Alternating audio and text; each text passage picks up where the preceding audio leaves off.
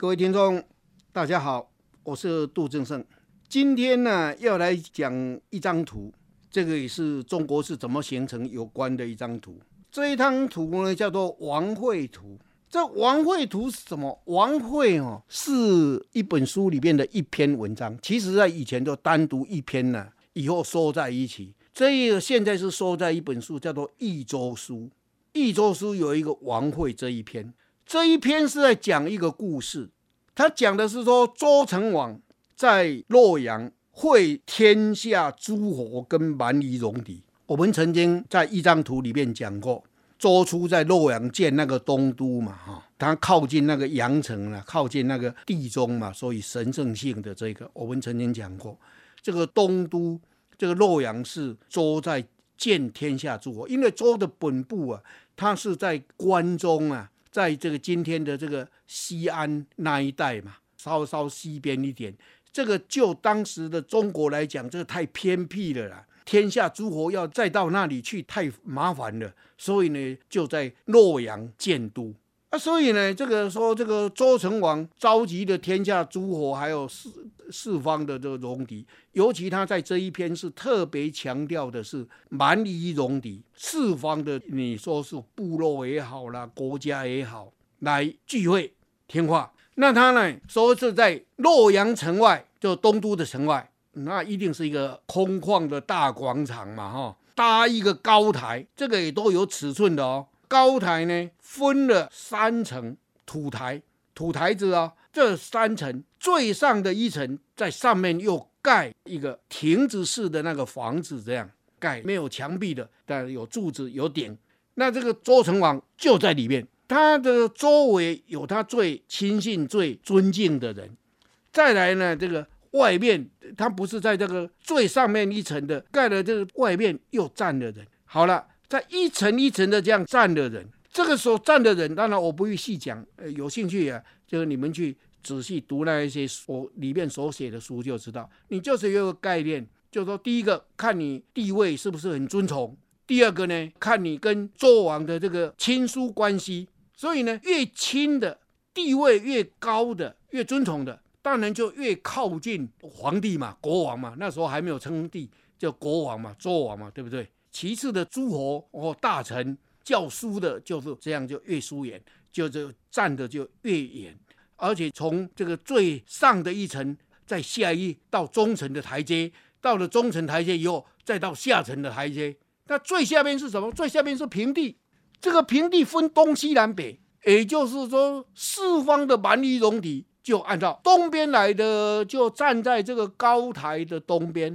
西边来的这些外族就站在西边，北边、南边就是这个，按照这样。而且呢，这个一些就从，比如说东边来的，他就是从东边有靠北边的，有靠南边的啊，对不对？所以呢，也是按照南北的那个顺序，也在这个高台的从北到南这样排下来。大家就可以想象哦，一个大的阅兵的那那个场所，那个典礼一样。就现在这个阅兵的司令台只是站在一方，他他现在这个司令台是在最中间呢，四周围都是这些兵嘛，对不对？他现在四周围都是这一些蛮夷戎狄外族。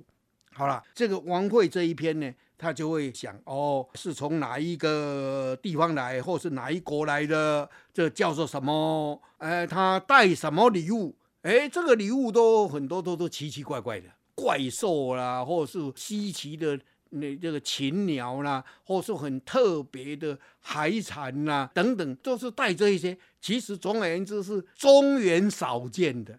有的带来的这些礼物哈，有的我们今天是可以解读了哈。比如说，他有的是带星星哦，我们就知道星星嘛哈。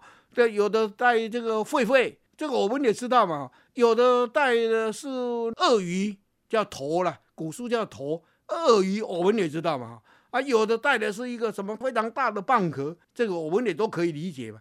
但是你要知道啊，像这在黄河流域的，在内陆的，那哪里看过什么大蚌壳啊？就是哪里看过什么鳄鱼啊？对不对？也看不到什么星星啊，我看不到嘛。所以这一些对中原这里的人来讲都很新奇。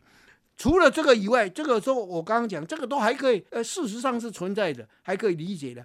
但是如果说，哎，他讲的的凤凰，哦，凤凰是什么？哎，也许叫那个记录的，好像是比较接近孔雀。这个就是说，哎，虽然稀奇，但是是世界上还有的啊，有的那一种是世界上根本没有的。什么眼睛长在哪里啦？嘴巴长在不是固定的位置啦，等等的这一种动物，嘴巴长在背部还是什么？这个我们就知道，这个神话性就很多。所以带着这些不同国家、不同这个民族所带来的礼物，奇奇怪怪很多。这个等于是我说，好像是一个博览会一样啊，也像是一个动物园呢。好了，它都是个别列下来，那以这个东边的资料最齐全。其他的那个呢，尤其是南边的资料是一定是有缺。所谓资料有缺，因为有一些书，以前的古书是写在竹简上的，竹简是一条一条。如果一条记一个国家，有的这一条竹简后来丢掉了，丢掉了啊，这个国家就消失了，就不见了。所以你就会看这个不尽相同。不过我想，原来在写这一篇的时候，应该。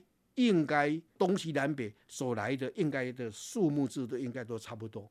那以东边的这个二十个嘛，一方面用这个这个比较属于蓝色的，这个是表示是那个国家或是那个民族。它旁边的那个黑色的，是表示它带来的这个礼物。这些礼物，也就是我刚刚讲的，有的是可以理解，有的是不可理解。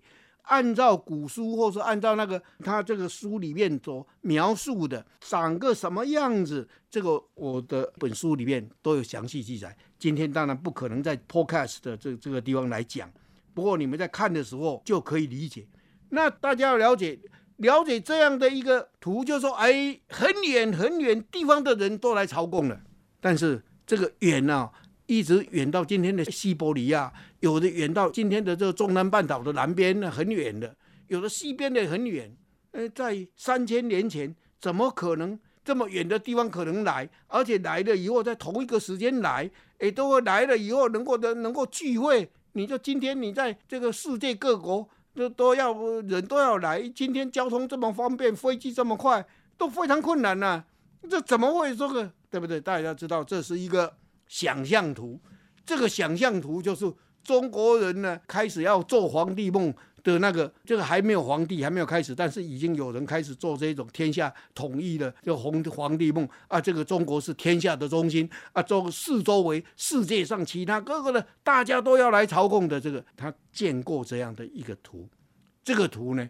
他就把他推到伟大的西周，西周的开国的时候的周成王，周成王因为周武王的时间太短了，他灭了纣以后，很快就生病就死了嘛，所以把这个周王就挂在那个周成王的身上，啊号召这个天下的人都来归顺，这样的一个王位图是一个想象的，他透露的是中国人那时候的所谓天下观，整个天下就是以中国做中心。以后就会有这个画的叫做直贡图，但是有的时候也会用王会图这样的一个名称。这个阎立本的直贡图啦，等等，李公麟的画直贡图啦，这个在我们这个台北故宫博物院都有收藏，他们也有出版，也可以看。也都是哎，远地的来，带着稀奇古怪的东西啊，来来进贡，都是进贡，就中国的进贡的观念。哎，对，有外国的人是来。他们是想来做生意，来做生意，但是你没有用这个进贡这个名称呢，中国呢就不让你来，中国皇帝不准你来，你就不可能来做生意。所以面子跟里子啊，外国人要得的是里子，中国人要得的是面子。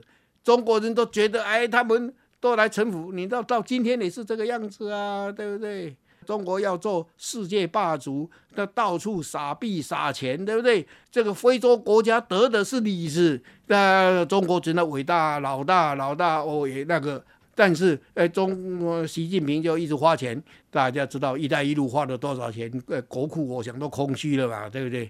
中南美也在花钱，东南亚也在花钱，非洲也在花钱，都是投进去，这个有去无回的钱呐、都是这样啊。中国老百姓苦得要死，中国人的天下观呐、啊，三千年前的故事，至少这一篇文章是两千五百年前写的，或是两千三百年前写、四百年前写的，但是到今天都还看到影子。